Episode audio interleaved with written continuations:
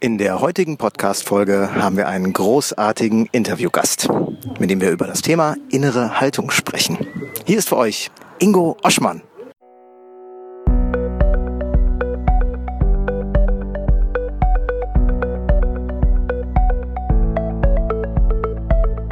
Willst du mehr Erfolg als Zauberkünstler haben? Bessere Shows? Mehr Buchungen? Höhere Gagen? Dann ist der Trickverrat Podcast genau das Richtige für dich.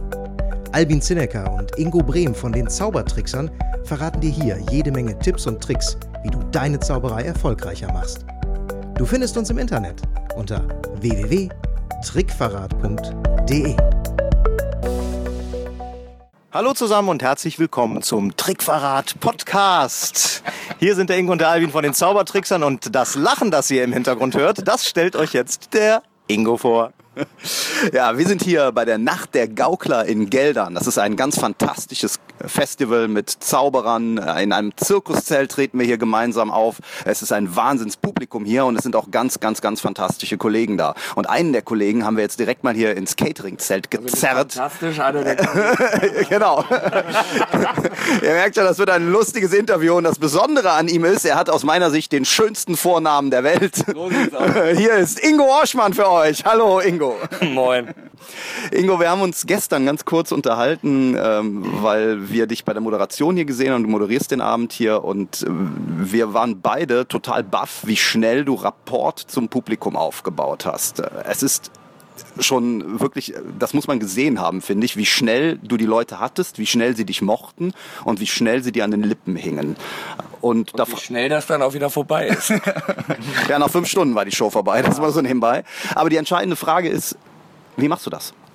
Ähm, ich glaube, das ist die innere Einstellung. Ne? Also ich äh, erlebe das ja bei Kollegen und ist ja völlig egal, ob Schauspieler, Zauberer, äh, Musiker. Weißt du, wenn jemand auf der Bühne steht und hat keinen Bock, dann sitze ich da und denke, ja, warum sitze ich jetzt hier? Und ich finde, ganz wichtig ist so die innere Haltung. Also warum, warum mache ich das eigentlich? Ich finde es auch elementar. Also bevor ich als Zauberer anfange, mir neue Tricks aufzubürden oder, oder sollte ich mich doch erstmal fragen, warum tue ich das? Warum gehe ich auf die Bühne? Ähm, warum will ich das? Und äh, ich habe halt die Einstellung, dass die Leute, die, die da hinkommen, ist völlig egal, ob die umsonst da sitzen oder eine Karte gekauft haben, die schenken mir das Kostbarste, was sie haben und das ist ihre Zeit. Mhm. Ja, Lebenszeit Lebenszeit ist äh, endlich und die ist auch vorbei, die kriegst du nicht wieder. Und äh, das alleine reicht doch schon, dass man auf die Bühne geht, auch wenn ich mal keine Lust habe oder einen scheiß Tag hatte oder sonst was. In dem Moment, wo ich da stehe, ist das vorbei und bin dankbar dafür, dass die Leute da sind. Und natürlich ist es auch ein bisschen Standing. Das heißt, ich weiß ja auch, was ich da tue. Also ich habe mir ja schon vorher Gedanken gemacht, ich habe die Sachen ausprobiert ähm, und ich weiß, dass äh, nach drei Sätzen muss ein Gag kommen. Mhm. Ja, so, sonst äh, ist es Schwafelei. Dann kann ich mir auch einen Politiker angucken oder so. ja, ähm, und das finde ich sind ja, das sind vielleicht die drei, äh, zwei Sachen so. Gibt's, äh, wenn du auf die Bühne gehst, irgendwas, was du dir, was du dir innerlich sagst, irgendwie so, eine, so ein Ritual, was du immer hast, um genau in diese Stimmung, in diese Haltung reinzukommen, gerade wenn du vielleicht einen scheiß Tag vorher hattest? Nee, die Haltung habe ich ja in mir. Also das wäre ja, das wäre ja fatal. Also es gibt zum Beispiel ähm, auch immer das Phänomen, dass Leute dann Begeisterung spielen auf der Bühne und merken, denken, die Leute merken das nicht. Die Leute merken das, ob das ehrlich ist oder nicht. Und ich bin ehrlich. Und, und äh, wenn ich lachen muss, dann lache ich. Und wenn ich was sagen will, dann sage ich das. Wenn die Leute super sind, dann sage ich den Leuten das. Und es wird nicht schleimig. Ja, wenn ich wenn ich das sagen würde und würde es nicht fühlen, dann wäre schleimig. Das merken die Leute und äh, vielleicht ist es das, aber ich habe kein Ritual. Ich gehe raus. Das ist vielleicht das einzige Ritual, dass ich keins habe. Also ich gehe raus und äh, ich habe so viele Anfänge oder so viele Gags, dass ich daraus schöpfen kann. Ich sag mal so, das ist so halb spontan. Ja, das heißt, ich gehe nicht mit dem Konzept raus, sondern äh, ich gucke einfach. So und ich merke dann, und das ist vielleicht auch ein bisschen Erfahrung, man macht den, den Job jetzt seit über 20 Jahren, ähm, dass ich in dem Moment schon weiß, was ist das Richtige oder ich probiere es dann halt. Also natürlich, wenn wir jetzt bei einer Gala sind, das kennt ihr auch, äh, da stehst du da. Also ich hatte mal eine Gala, das war für, für Radio-Werbetreibende, also alles so Kreative. Und ich kam raus und das war eine Wand. Ja, die hatten alle keinen Bock. Die saßen da und sagten, ich bin kreativer als du Penner. ja, so. Und äh, ich habe ja in der magischen Welt mal mein Grillhähnchen, was heißt meins? Ich habe das, hab das ja auch nur ausgegraben ähm, mal erklärt bin da ja auch für angegriffen worden. Aber ganz ehrlich, das Grillhändchen ist der beste Gag. Du machst das Grillhähnchen. Ich kann aus dem Handtuch ein Grillhähnchen machen. Das ist total also total albern. Aber damit kriegst du jeden und dann ist die Sache gegessen. Dann kannst du auch an, anfangen zu arbeiten. Besser als, als irgendein Gag, wo du dann irgendwie dich vielleicht da schnell in die Nesseln setzt, ja? So irgendwelche frauenfeindlichen Witze oder irgendein Scheiß irgendwie, wo dann, was weiß ich, bist du auf dem Feministenkongress und kriegst es nicht mit oder so, weißt du? Du meinst so Sachen wie die faule Haut? Beispiel, ja gut, den würde ich, den würde ich auch nicht bei, bei Machos machen, aber egal. Ähm, was ich ganz interessant finde, ist, dass wenn du auf der Bühne bist, eigentlich du genauso bist wie Backstage. Also natürlich mit ein bisschen mehr Energie und ein bisschen lauter. Also es ist so, ich sag mal, Ingo 120 Prozent, aber, äh, oder vielleicht auch 130, aber es ist jetzt nicht jemand anderes, der da gespielt hat. Also du hast dir nicht jetzt eine Bühnenfigur ausgedacht, mhm. sondern äh, das ist sehr nah an dir selber, oder? Absolut, ja. Was es mir dann ja auch leichter macht. Also ich arbeite ja mit vielen Leuten auf der Bühne. Und äh, das ist dann einfach leichter, weil du dann nicht überlegen musst, wie ist meine Rolle, sondern ich bin ich und ich reagiere so. Mhm. Ähm, Lorenz Scher hat das mal so schön gesagt, der meinte, es gibt so viele Bühnenregeln, was weiß ich, Bühnen offen und was weiß ich alles, und das brichst du, weil ich mir da gar keinen Kopf drüber mache und das nimmt man dir ab. Also das ist völlig in Ordnung, weil ich eben ich bin. So. Also ich behaupte immer, ich könnte auch mit einer dreckigen Hose auf die Bühne gehen, das wäre egal. Oder, oder gutes Beispiel ist auch äh, Goshman. Wenn du dir alte Bilder von Goshman ansitzt, der sitzt da wie so ein Schlaganfallspatient am Tisch und hat einen Fleck auf dem, auf dem Hemd irgendwie. Und das ist scheißegal, weil der Typ ist, wie er ist und das ist geil. Es klingt jetzt ein bisschen einfach. Ich habe bei solchen Aussagen, ich weiß, was du meinst, aber immer ein bisschen Sorge, wenn man das so in die Welt hinaus posaunt, weil das so ein bisschen danach klingt, es ist scheißegal, was du machst, so einfach du selbst mach dir keinen Kopf und du nein, gehst nein. einfach raus. Das ist nämlich damit nicht gemeint. Ne? Nein, nein, das ist überhaupt nicht damit gemeint. Also, aber wenn ich zum Beispiel jemand bin, der normalerweise in schlabbrigen Sachen durch die Gegend läuft und zieh mir dann einen Anzug an, dann sieht das aus wie verkleidet. Das siehst du. Du siehst es demjenigen an, der fühlt sich nicht wohl. Das hat aber nichts damit zu tun, was du da auf der Bühne tust. Natürlich sollst du dir Gedanken machen. Natürlich solltest du äh, überlegen, was tue ich, was erzähle ich, äh, ähm, wie hoch ist die Schlagzahl. Also das ist zum Beispiel auch so eine Geschichte, die ich ganz oft bei Kollegen erlebe, dass sie gar nicht schnallen, ähm, dass dieses ganze Gebrabbel überhaupt nichts bringt. Also es gibt ja diesen Klassiker, ähm, wovon lebt, kann man vom Zaubern leben, was machst du tagsüber? und äh, weiß ich nicht. Die ganzen Gags. Ja, so. Und dann, äh, was kann man davon leben? So, ja, kann man. Äh, was machen Sie tagsüber? Da habe ich wirklich das Originalzitat. Ja, ich muss ja auch Buchhaltung machen und so ein Kram so. Und ich sitze da, ja, das interessiert mich ein Scheiß. Ja. Mhm. So, äh, wenn du das dann machst, dann solltest du auch Gags haben. Ja, äh, oder du sollst in eine Therapie. Aber das, das macht auf einer Bühne keinen Sinn. Mhm. Wie wichtig ist es denn, ähm, dass du mit offenen Augen auf der Bühne rumstehst und mitbekommst, was um dich herum passiert? Mir ist das gestern aufgefallen. Hat irgendwann im Laufe des Programms ein, ähm, ein Kind irgendeinen Einwurf gemacht. Mhm. Und du hast den, den hat man gar nicht gehört. Man hat mhm. gar nicht mitbekommen, dass der mhm. tatsächlich da war. Du hast mhm. den aufgegriffen, hast sogar einen Gag daraus gemacht. Das war sogar ein Running Gag. Ich glaube, Annika hieß die Kleine. Ne? Und ich habe nachher auch äh, ähm, mit, mit äh, Kollegen hier gesprochen, die sagten, ja, das Kind hat doch gar nichts gerufen. Das hat er doch nur so gemacht, als Nein. ob. Ne? Wie, wie stehst du dazu? Immer also offen, äh, immer offen, ah. klar. Ja. Aber das geht natürlich nur, wenn du sicher bist in deinem Material. Also wenn ich ein neues Programm habe, dann dauert das bestimmt ein Jahr, bis ich damit äh, zufrieden bin, bis es rund ist, bis ich so so sicher bin, dass egal was drumherum passiert, ich darauf reagieren kann. Mhm. Ähm, rausgehen kann und auch wieder zurückfinde. Das ist halt Spielen, Spielen, Spielen. Ja, aber ich finde das extrem wichtig und auch da ähm, ist es ganz wichtig, dass man, oder, oder vielleicht auch ein Trick von mir, ähm, dass ich, also ich sage immer halb spontan. Also ich habe Gags für gewisse Situationen, aber wenn die Situation nicht kommt, dann mache ich den Gag nicht. Mhm. Also zum Beispiel die Fesselnummer. Ähm, da habe ich, äh, was weiß ich, wenn ich da jemanden habe und der ist bei der Bank, und dann fesseln die mich, dass ich dann zu ihm sage, und wie ist es für dich auch mal so körperlich zu arbeiten? Das macht natürlich keinen Sinn, wenn ich zwei Maurer auf der Bühne habe. Ja? Also das ist, man sollte sich wirklich schon auch dieser, aber dann kommt es halt spontan weil es für mich in dem Moment auch spontan ist, obwohl es im Grunde halb spontan ist. Mhm. Und das gilt auch für Sachen, die im Publikum passieren. Wenn du, wenn du gar nicht dich damit beschäftigst und es ignorierst, dann wirst du auch nie an, an den Punkt kommen, dass du was, dass du reagieren kannst, wenn die, sondern du solltest es aufgreifen und wenn zehnmal die Sache in die Hose geht und es ist nicht lustig, irgendwann hast du etwas zu dieser Situation, was lustig ist. Mhm. Und das ist, glaube ich, das, was viele eben auch nicht schnallen, dass unser Job auch harte Arbeit ist. Also im Grunde wie so ein Uhrmacher. Du machst hier eine Stelle, da verdrehst du was und fummelst die ganze Zeit immer. Und das gilt auch für Sprache. Das erinnert mich wieder an den großen Rudi Carell, der sagte, wenn du einen Gag aus dem Ärmel schütteln willst, musst du ihn vorher reintun. Mhm. Ja? Definitiv, stimmt wenn du, ähm, wir haben ja eben über Bühnenregeln gesprochen, gesagt, mhm. dass es eigentlich gar nicht so wichtig ist, dass du die unbedingt äh, immer befolgst. Wenn du doch eine Regel draus machen würdest, aus diesem offen auf der Bühne stehen und alles mitbekommen, würdest du sagen, gerade auch für Anfänger, versucht mal auf alles einzugehen, was da passiert, auch wenn ihr in dem Moment, in dem ihr das mitbekommt, nicht wisst, was ihr damit anfangen sollt. Also Sprung ins kalte Wasser, so impromäßig und wenn es scheitert, scheitert dann kommt halt nichts mehr raus. Definitiv. Das ist eine Art Regel, ne? Definitiv. Also ich kann dir, kann dir etliche Kollegen nennen, äh, eigentlich alle, gerade in der Comedy, die am Anfang gnadenlos gescheitert sind. Also beim Zaubern hast du ja, da hast du einen Trick, den siehst du dann beim Kollegen, Schnurstäbe, Malbuch, bla bla. Und dann machst du das am Anfang genau so. Das gibt's bei der Comedy so in der Form nicht. Also du kannst nicht einfach eine Nummer kopieren, weil jeder dann da sitzen würde und würde sagen, ja hier, das ist äh, äh, Mario Barth oder das ist Bülent Ceylan, die Nummer kenne ich. Das gibt's in der Comedy, ist das schwierig. Ja? Wenn du jetzt, weil er da gerade sitzt, Martin eine Nummer von Martin Sierp kopierst und die Nummern sind alle gut. Bei mir war das nie so. Ich, bei mir ist immer alles 100% perfekt. Ja, ja, genau.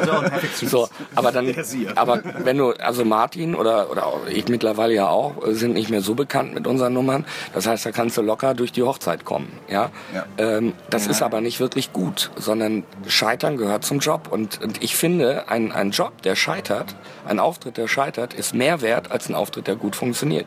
Weil in dem Moment lernst du unglaublich viel. Mhm. Ja, also meine ersten Auftritte, da bin ich gnadenlos gestorben auf der Bühne. Ja, ich weiß noch, erster Auftritt, damals war ich noch im äh, Ortszirkel Paderborn, da haben die mich mitgenommen und dann hatte ich Manak der Daumen und da stand, ja, gutes Buch übrigens, aber da stand drin, die beste Kaschierung für eine Daumenspitze ist, wenn du eine, einen, einen Handschuh anhast und die Daumenspitze mit dem gleichen Stoff überziehst. So. Ich also. Interessante Technik. Interessante Technik, ja, super. Und dann hatte ich einen schwarzen und einen weißen Handschuh und die Daumenspitze war schwarz. Und dann stecke ich die so rein und so und denke, oh, jetzt will ich ja die Daumenspitze holen, aber dann sitzt ja die weiße Daumenspitze oder die schwarze Daumenspitze auf dem weißen Handschuh. So, was für eine Scheiße. Und dann hatte ich da ein Tuch drin und dann hatte ich aber, weil die, weil die Handschuhe so dick waren, kriegte ich das Tuch dann nicht mehr raus. So, dann habe ich, hab ich die Handschuhe ausgezogen, das Tuch rausgeholt, Handschuh wieder angezogen, weil ich ja die Daumenspitze. Es war eine Katastrophe. Aber da habe ich zum Beispiel gelernt, man muss üben, man sollte diese Sachen vorher ausprobieren, sich nicht überlegen, wie geil es klingt, sondern ne, so. Und das, das sind natürlich Banalitäten. Heute lacht man drüber, aber damals, das war mein erster Auftritt. Mhm. Ja? Ähm, oder ich hatte vergessen, mich auf der Bühne umzuziehen und ich hatte ein Kostüm. Da habe ich mich auf der Bühne umgezogen, bin mit so einem Klatschmarsch rausgegangen und habe erstmal die Leute per Handschlag begrüßt. Was ich übrigens heute auch noch bei Kollegen gesehen habe. Es ist alles Mumpitz, aber das lernst du dann halt in dem Moment. Mhm. Und das gilt für alles. Das gilt auch für einen verkackten Gag oder sonst was. Und was ganz wichtig ist, dass man eben auch nicht eitel ist. Also in dem Job geht es nicht darum, du bist Dienstleister. Es geht nicht darum, dass du dich da auslebst, sondern es geht darum, die Leute geben ihr, ihre Zeit und wollen gut unterhalten werden. Punkt. Wie du das machst, ist scheißegal. Ja, ob du jetzt äh, äh, einen Karton schweben lässt, wie Schmitz Backes, oder mit den Ohren wackelst, wie Martin, ja, der Effekt ist der gleiche. Die Leute gehen nach und sagen, geile Nummer. So, und darum geht's. Du hast eben kurz über die Unterschiede zwischen Comedy und äh, Zauberei auch gesprochen, was jetzt den Job an sich angeht. Ich habe auch den Eindruck, in der Comedy-Szene ähm, bist du auch mehr gezwungen, aktuell zu bleiben und ja, frühzeitig das Programm zu wechseln, weil ein Witz kann man irgendwie ja immer nur einmal erzählen.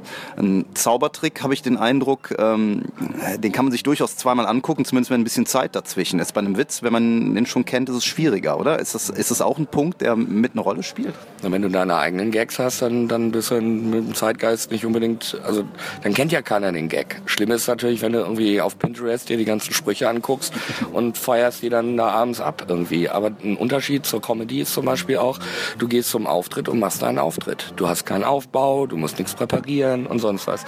In der Comedy gehst du dahin, gehst zum Techniker, gibst, gibst dein Band ab oder, oder sagst, pass auf, weißes Licht, grünes Licht, bla bla bla und ab dafür. Da kann jeder seinen Job. So. Und ob das Licht gut ist oder schlecht ist, das ist völlig egal. Entweder die Nummer ist gut oder sie ist nicht gut. Mhm. Punkt. Da brauche ich keine Deko auf der Bühne oder sonst was. Und ich glaube, dass das Zauberer da wirklich von lernen können. Das ist, ich sehe das auch immer so in Abendprogrammen. Du hast nicht die Möglichkeit, fünf Stunden vorher in ein Theater zu kommen Ja, da zeigt dir jeder Theaterdirektor einen Vogel und sagt, nein, zwei Stunden vor Einlass, Maximum, und dann sieh zu. Und auch danach kannst du nicht irgendwie noch stundenlang dein, dein, deine Glücken da wieder zusammenrödeln. So, ähm, und ich finde, dass das, äh, das finde ich bei Zaubern manchmal ein bisschen schwierig so, weil letztendlich, und da bleibe ich dabei, es geht um den Unterhaltungseffekt. Glaubst du denn da, dass, äh, dass, das, dass, das, dass das Zaubern, dass das Zaubern die Ausnahme ist oder ist vielleicht eher die Comedy die Ausnahme? Weil ich denke mir, wenn du eine, wenn du eine Fernsehproduktion hast, da wird auch eine Menge Lichttechnik, Proben. Einklatschen und so weiter gemacht. Ja, ganz ehrlich, ich meine, ich habe jetzt nicht nur eine Fernsehsendung, ich hatte sogar eigene Sendung. Da wird überhaupt nichts geprobt. Also da hätte ich mir manchmal sogar Proben gewünscht. Also die, die, äh, die Notwendigkeit, schnell fertig zu sein und in zwei Stunden irgendwie aufbauen zu können und einleuchten zu können, das, äh, da stimme ich dir vollkommen zu. Deshalb war das, genau, das ist eine professionelle Haltung, die ich auch wichtig finde, gerade wenn du auf Tour bist.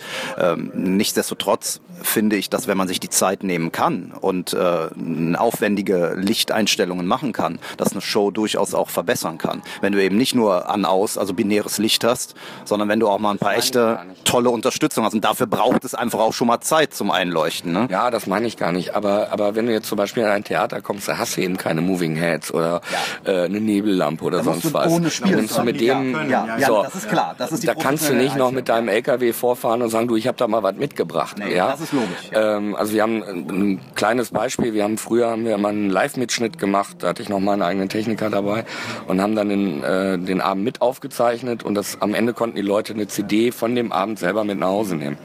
Du glaubst nicht, wie schwierig das war, zwei Richtmikrofone bei denen Impuls zu integrieren. No way. Ja, wo ganz viele sagen, nee, hier kommt nichts rein. Ich will das nicht. Das heißt, du musst dein eigenes Pult mitnehmen und, und, und, und, und. Und das ist bei Licht noch viel komplizierter und schwieriger. Also mir geht's manchmal ein bisschen, äh, bei Zauberern ist so ein bisschen die Realitäts, so ein bisschen realitätsfremd. Ja, fremd. Also wenn du, wenn du wirklich viel unterwegs bist und dann kannst du Martin fragen, kannst du viel, äh, Timothy fragen oder sonst wen, äh, rausgehen, Kram, am besten, am geilsten ist Schmitz Backes. Schmitz Backes kommt mit seinem Koffer raus, da ist sogar ein Ständer unten, dass er den Koffer hinstellen kann. Der macht seinen Kram, alles wieder in den Koffer und auf Wiedersehen. Der, hat- das, so muss es laufen. Ist bei uns mit den Großillusionen ähnlich.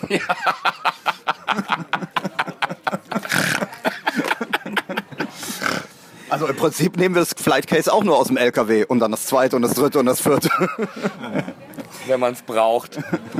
Mal, äh, mal, mal was, äh, eine, eine Schätzung von dir. Wie oft Ja. hast du die Fesselung gespielt in deinem Leben? Tausende Male. Okay. Wie schaffst du es, die immer noch so zu spielen, äh, dass es nicht so aussieht, als hättest du die schon tausende Male gespielt? innere Haltung.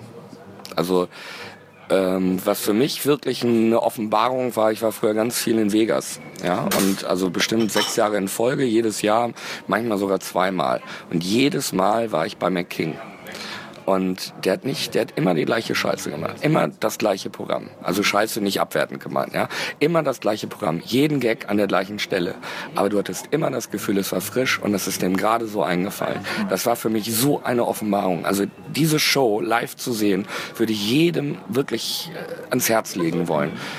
Und da bin ich rausgegangen und habe gedacht, was ist das für eine Haltung? Was ist das für eine professionelle Einstellung? Das hat mir mehr gegeben als tausend Zauberbücher, als tausend Lectures. Einfach sich diesen Mann anzugucken, der jeden Abend zwei oder jeden Nachmittag spielt er ja nur. Also zweimal hintereinander die gleiche Show, aber immer frisch, immer. Und das ist eine innere Einstellung, das ist eine innere Haltung. Ich liebe das, was ich da tue. Jeden einzelnen Satz, jeden einzelnen Trick. Ähm, und ich freue mich darüber, den zu machen.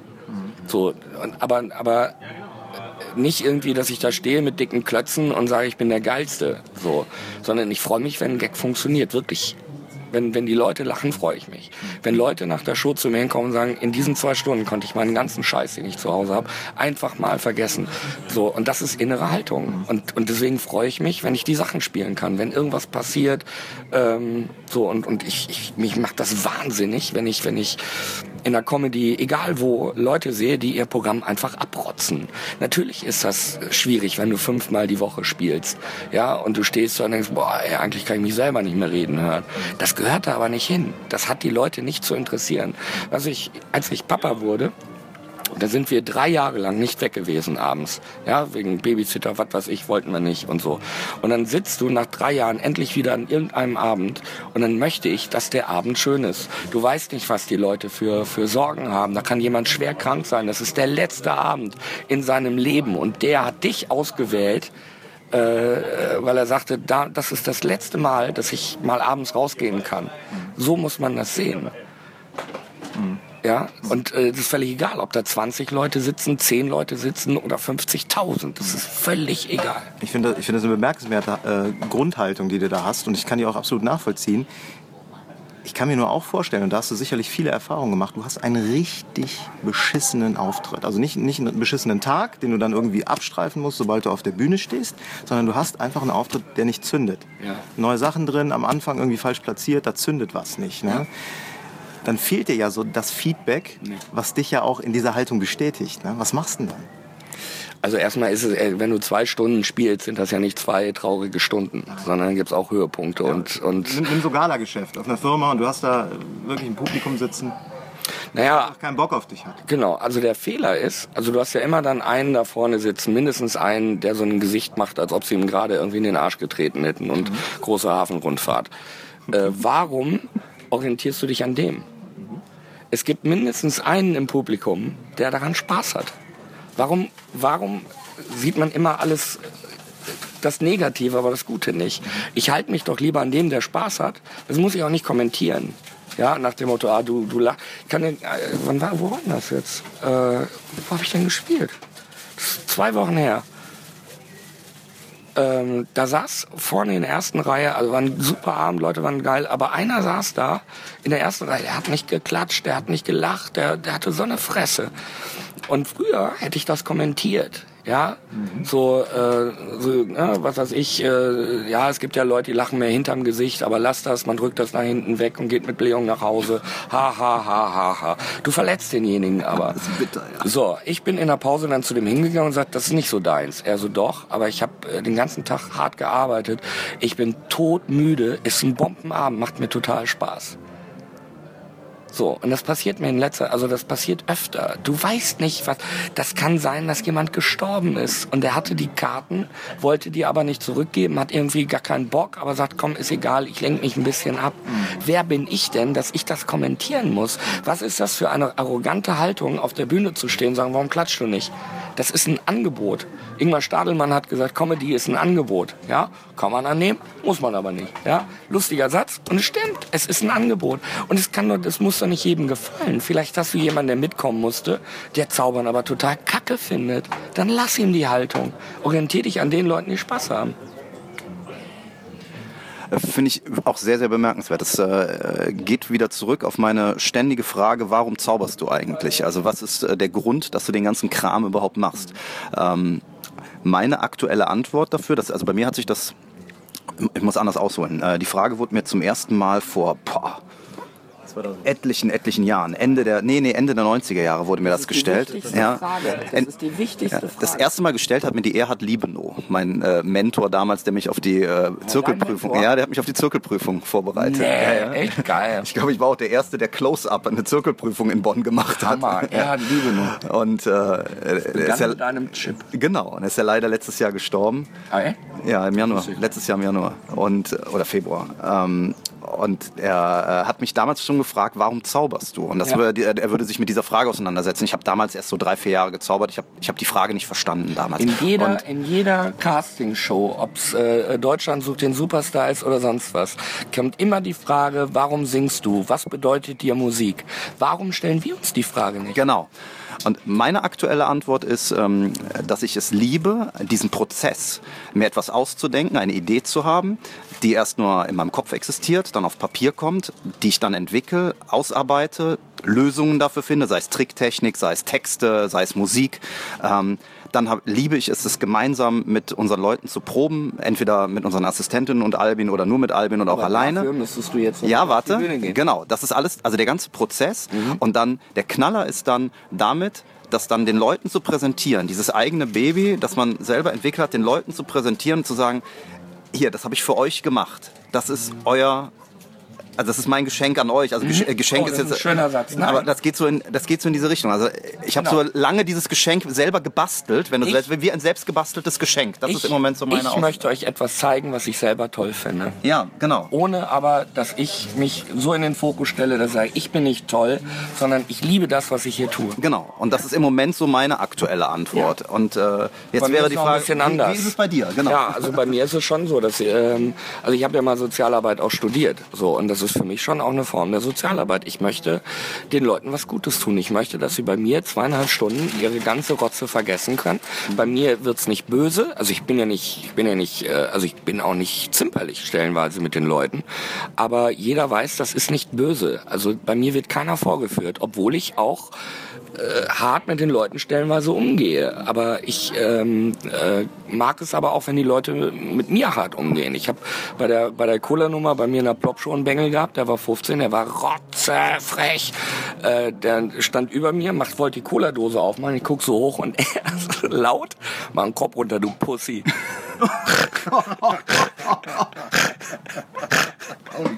800 Leute am Brüllen. Da muss ich das aber, da muss ich keinen draufsetzen. Das kann ich stehen lassen, ja.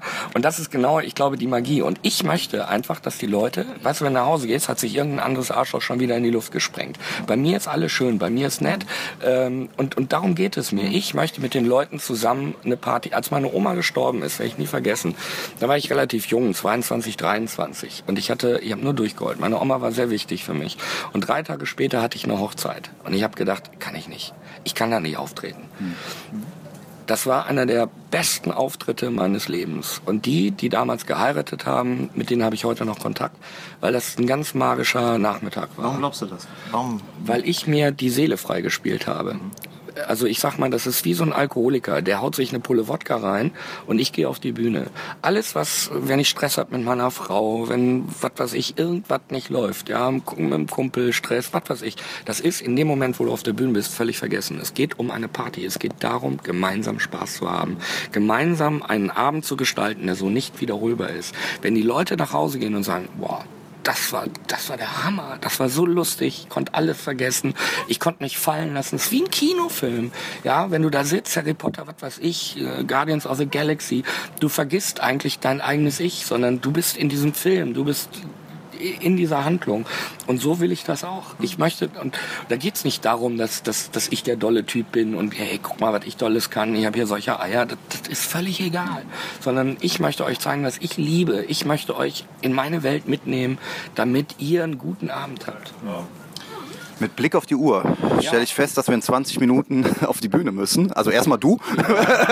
Wir haben noch Zeit. Ich Wir habe haben noch noch keine Ahnung. Also hier Tamara ist gerade zu mir hingekommen und hat gesagt, du äh, Malbuch lässt du mal lieber. Ich so, so war das nicht. Doch, war super, aber es war zu lang.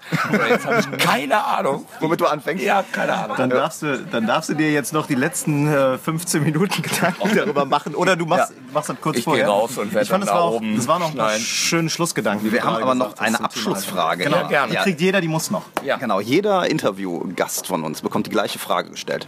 Und zwar möchten wir, dass du unseren Hörern einen Tipp gibst, den sie jetzt sofort, allerspätestens morgen, umsetzen können, der sie in der Zauberei weiterbringt, in ihrer Vorführung äh, weiterbringt, vielleicht auch in ihrer inneren Haltung, weil das so dein Thema war. Ja, ähm, das ist eine Vorgabe, die du, wenn du im Quatsch Comedy Club moderierst, hast du die Vorgabe, dass du als Moderator rausgehst und die Leute erstmal befragst. Wo kommst du her? Was machst du beruflich? Und daraus Comedy ähm, generierst. Das heißt, es ist im Grunde eine Improvisationsübung. Ja, ähm, das ist der erste Tipp. Ich hätte noch einen zweiten. Wie, wie, Nochmal, wie genau sieht der Ja, du aus? gehst raus, du hast kein Material, Ja. sondern sagst, wo kommst du her? Ja, aus, aus Berlin. Wir, wir machen es mal schnell. So. Das war- Ich, bin, ich, ich heiße Ingo, ich komme aus Köln. Du hast Ingo, was für ein geiler Name. Selber ausgedacht. Zack, habe ich einen Lacher, weil ich auch Ingo heiße. So, ähm, du hast nicht, und dann entwickelst du natürlich auch Standards. Ja, Ja. also in Berlin, äh, wenn, wenn, wenn Thomas Hermanns hat gesagt, früher war es Köln, jetzt ist es Berlin. Äh, wenn, wenn Thomas Hermanns meint, er ist ja schwul, ne? und wenn einer sagt, ich komme aus Berlin, so, ah, tolle Stadt, ist die einzige Stadt, wo die Bauarbeiter mir hinterher pfeifen. Bam, ja, so. Ähm, das heißt, dass, dann brauchst du im Grunde gar kein Anfangsmaterial, sondern jetzt hier ist es ein bisschen schwierig, weil die ersten fünf Reihen sind voll Kinder. Das ist so, kann, kann, so. Aber äh, im Regelfall rausgehen und erstmal gucken, was passiert und mit dem arbeiten, was da ist. Und du hast dir immer was. Ich weiß nicht, in Rating äh, bin ich runter, da hat der eine gepennt, da hatte ich natürlich, das war ja diese Mitternachtsshow da, ähm, da kannst du drauf eingehen, irgendwas siehst du immer, irgendwas ohne verletzend unbedingt zu sein, ja, so, aber... Ich immer noch schön, sag mal, pennst du? ich hab's doch nicht glauben wollen. Ne? Ja, war, war auch, weißt du, langer Kongresstag, dann um 12 Uhr da eine Show irgendwie, äh, aber irgendwas findest du immer und mit dem zu arbeiten. Okay. Und äh, ein zweiter Tipp ist, ähm, das ist eine sehr, sehr geile Kreativübung. Und zwar das Schwierige ist ja, dass man sagt, Mensch, ich bin nicht so kreativ, das ist Bullshit. Äh, Kreativität ist ein Muskel und den musst du halt trainieren. Und je öfter du den trainierst, desto besser ist es. Und wenn du jetzt anfangen willst und sagst, okay, ich möchte jetzt anfangen, kreativ zu sein, setzt du dich an den Rechner oder nimmst dir ein Blatt Papier und du nimmst dir vor, ein Blatt voll zu schreiben. Und da geht es gar nicht darum, dolle Ideen zu haben. Und wenn du da sitzt und sagst, pass auf, ich sitze jetzt hier im, äh, in meinem Schreibtisch, äh, ich habe keine, keine Ahnung, was ich gerade schreiben soll. Ich sitze hier vor meinem Recht, da schreibst du alles. In dem Moment, das, was dir durch den Kopf geht, schreibst du runter. Und dann wirst du merken, dass was ganz Irres passiert. Weil irgendwann gibt es so einen Klick und dann machst du zwei Seiten, drei Seiten, vier Seiten und irgendwann merkst du es gar nicht mehr. Dann hast du 16 Seiten geschrieben mit geilen Kram, weil weil dein, dein, dein Kopf, deine, dein, dein, dein, dein, deine Kreativ dein Kreativitätsmuskel ähm, wieder, wieder in Schwung kommt. Du redest von Texten als äh, für eine Nummer zum Beispiel, oder? Ja, einfach Ideen. Ich meine, du, du skriptest ja auch. Also ja. es geht ja gar nicht darum, jetzt Comedy zu schreiben, ja. sondern es geht ja auch um, um, um Nummern oder ja, sonst was. Ist völlig mhm. egal. Aber erstmal sich gar kein Ziel zu setzen, sondern erstmal anfangen und diese Barriere, Computer oder, oder, oder Blatt und Papier ähm, und Stift das zu überwinden. Das heißt, das, was hier durch die Birne geht, sofort auf die, auf die, ähm, aufs Papier zu bringen. Und wenn du schreibst oder skizzierst, toller Tipp von Alexander Dekova, nimm den weichesten Bleistift, den du finden kannst. Weil je härter der Bleistift, desto größer ist die, ist der Widerstand. Das ist ein ganz geiler Tipp. Super. Ingo, vielen, vielen Dank für das schnelle, spontane Interview. Jetzt machen wir uns zusammen auf den Weg äh, ins Zelt. Gleich geht's auf die Bühne. Ich finde das übrigens sehr geil, was ihr macht. Also ein guter Podcast. Danke. Danke. Das freut uns. Bin ja Abonnent. Ja. Sehr brav. Ja, solltet die Folge ihr, muss ich mir jetzt nicht sagen. Solltet übrigens auch alle dem Ingo nachmachen. Also, tschüss ihr Lieben, bis ciao, zum nächsten Mal. Tschüss. Ciao, ciao. Tschüss. Und schon sind wir wieder am Ende der heutigen Folge angekommen und wir hoffen sehr, dass es dir gefallen hat. Wir als Künstler freuen uns natürlich besonders über deinen Applaus. Aber da wir deinen Applaus hier auf dem Podcast leider nicht hören können, kannst du uns applaudieren, indem du uns eine 5-Sterne-Bewertung bei iTunes gibst.